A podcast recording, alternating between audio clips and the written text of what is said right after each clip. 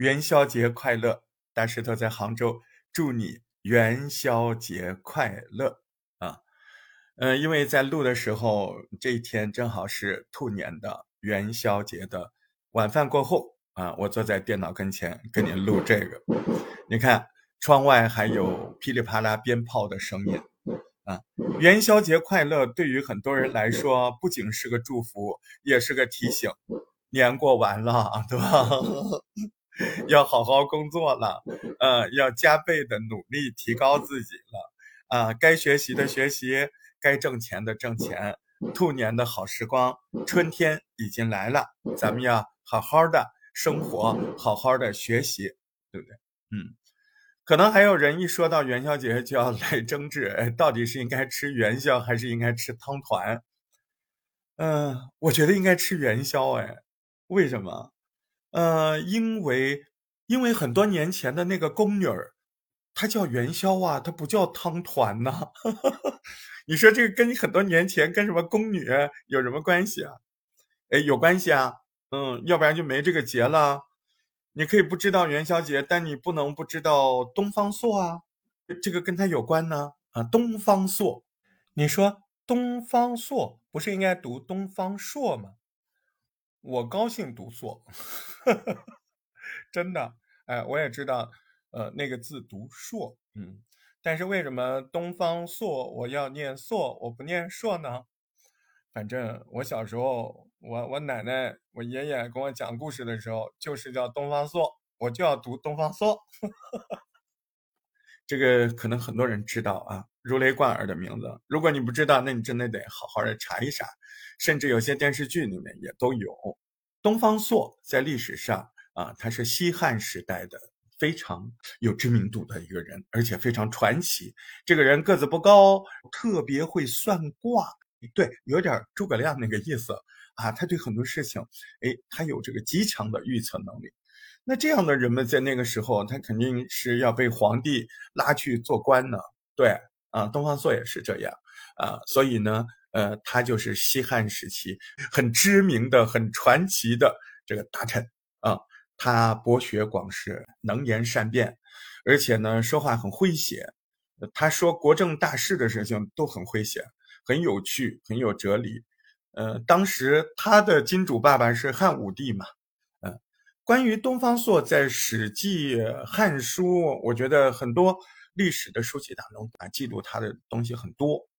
嗯，说是汉武帝继位的时候，就是到处找能人。哎，东方朔他是自己上书自荐的啊。什么叫上书自荐？就是自己写了一封推荐信，推荐自己的。他不是汉武帝找的，虽然他很有名，但他是上书自荐的。而且他上书写了封信给皇帝推荐自己。哎，汉武帝一看，就把他变成了大官儿，就任用他了。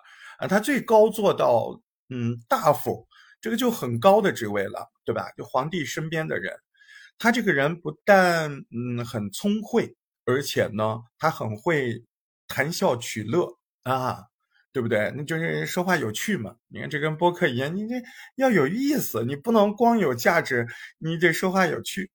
哎，你说你说了半天大石头，你没告诉我，哎，这东方朔跟元宵节跟什么宫女儿什么关系？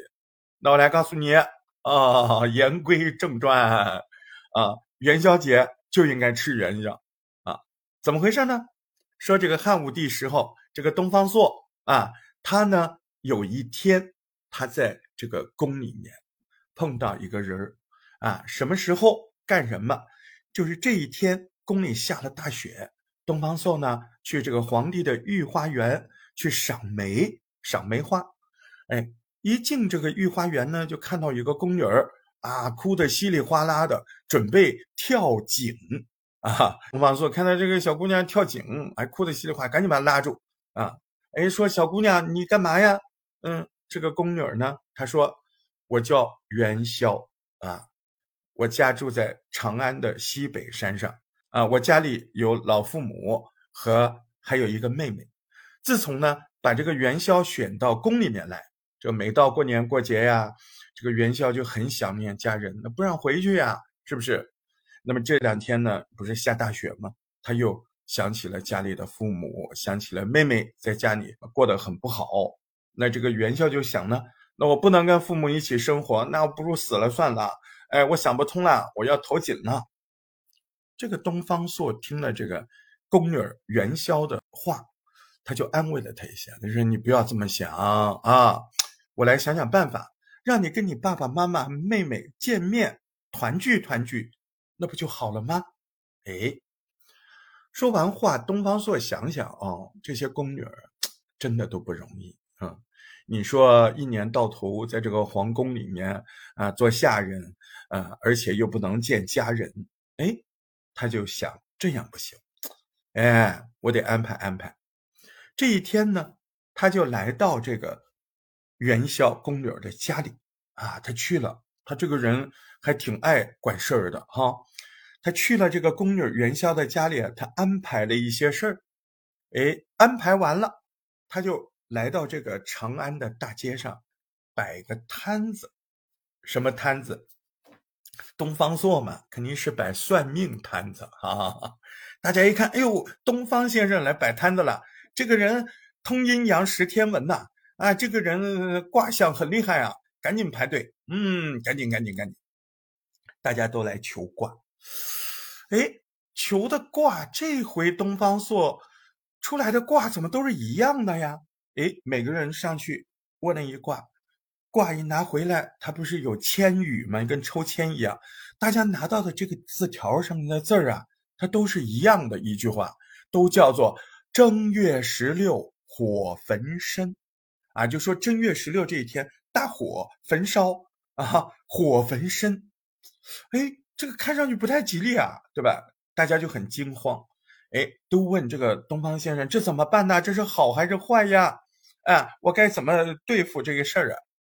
东方朔就很神秘的说：“他说，正月十三的下午，这个咱们城里的白胡子老汉们都要到城西北十里铺啊这个地方等下来，哎，在这等着。所有城里面白胡子老头哎呦，到了正月十三这天下午，他都到。”啊，今天的西安呢？那当年的长安嘛，就是现在西安嘛。都到西安的这个十里铺大道，哎，在这集合。哎呦，晚上来了好多老头啊！啊，天黑下来之后呢，哎，从西北方，你们这些人会看到有一个骑着粉色的银驴的啊，这个驴儿啊，它透着粉儿，透着银色啊，骑着这个驴儿的有一个穿红衣服的姑娘。这个姑娘是干嘛的？她就是奉旨火烧长安的火神君。咦，她是神仙哦，她是奉了天上的旨意要火烧长安了啊！正月十六火焚身嘛。哎，所以你们白胡子老头子们在那儿等着这个女孩哦。那个女孩就是火神君。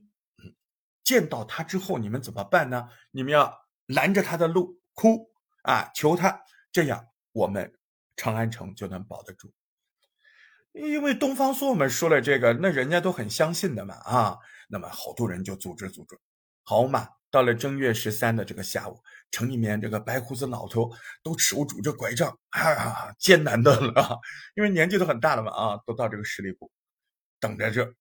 哎，天一擦黑，哎呦，果然从西北方面哎来了一个小驴子，银色、粉色啊。银粉银粉的，上面坐了一个红衣服的姑娘。哎呦，这老头一一起，这这揣着拐拐棍人就上来了哈。姑娘呐，啊，神仙呐，你保佑保佑我们呐。那个火神君姑娘呢，就望着这些呃哀求的父老乡亲说：“哎，我是领了玉皇大帝的旨意来办事儿的，对吧？这个火烧长安，我要办这个事儿的。”那个玉皇大帝在天上，在南天门，他要看我办的。这个要是没有火，那我就得倒霉呀，是不是？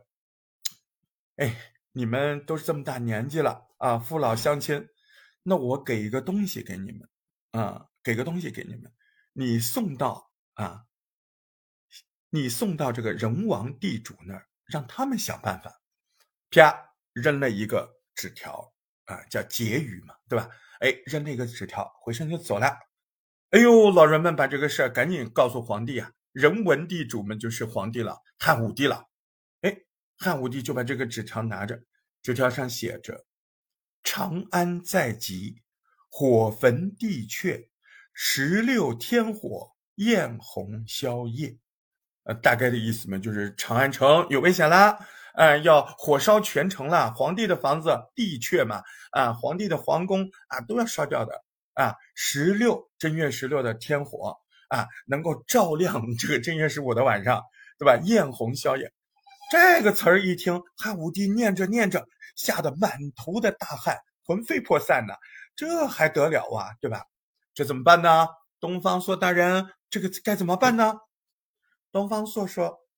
呃，听说这个火神君爱吃汤圆，哎，我看皇帝呀，这个十五的晚上，我们可以让全城的老百姓啊都来做汤圆供奉，对吧？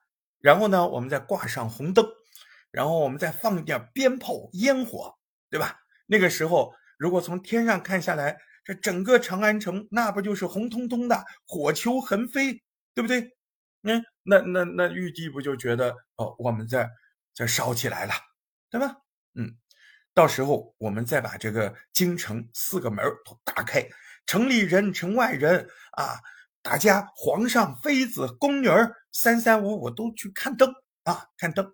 砸在乡下的那些嗯那些人，他们不是不是长安城的吗？对吧？他们也进来，哎，也进来，他就不再劫嘛。我们会沾一点他们的光嘛，啊，蒙一点他们的福，哎，这样上面就是看见了，他也没办法，他不能搞啊。这里面来了很多外地的，不是这里的，是城外的，对不对？再说了啊，这个神仙也知道啊，我们我们这个这个这个地方有很多宫女元宵汤圆啊，做的好吗？哎，那我们就让这个元宵姑娘带着宫女们手提大宫灯。把元宵的名字写上，开道。哎，我们就端着汤圆跟在后面。哎，我也不想讲那么复杂了，你们就 也懂了吧？这个汉武帝他肯定相信他，这个事就这么办了吧？啊，到了这个正月十六，日坠西山，长安城里张灯结彩，乡下的百姓得了消息，哎呦，都去看灯了，啊，热闹啊！啊，汉武帝自己哦，他也把龙袍给脱了，换上民间的服装。啊，在几个大臣的保护之下，哎，他也走上大街。哎呦，那皇帝都出来，你们娘娘、贵妃、宫女，哎呀，都出来了。整个长安城灯火通明，火球横飞，焰火满天，好看极了。重点来了，那个叫元宵的宫女儿，他妹妹领着爸爸妈妈也来长安看灯了。当他们看到写有元宵的大宫灯的时，这个时候激动啊，就惊喜的喊：“元宵姐姐，元宵姐！”元宵听到喊声，来到父母跟前，一家人团聚在这一块，烙了一晚上的灯火，长安城安然无事。汉武帝觉得，哎，这样很好，以后每一年我们就这么做。正月十五啊，元宵，你带着大家做汤圆，我们要供奉火神君啊。十六的晚上，照样是全城。放烟火，看花灯，啊，十五要供奉火神君，要吃汤圆，所以，但是元宵嘛，因为那个宫女叫元宵啊，是不是？好，我方的观点，元宵节必须要吃元宵啊，因为当年那个宫女儿她叫元宵，对不对？嗯，哎，说了这个小故事啊，也算是我送给大家的元宵节的小礼物。祝福大家呢都有一个快乐的元宵节，开心圆满，也永远要记住，这是一个很温暖的咱们东方人的节日，团聚人和人之间温暖的相聚，情感是我们人类最高贵的东西。一个人如果没有情，缺了味儿嘛，是不是？恭祝大家元宵快乐！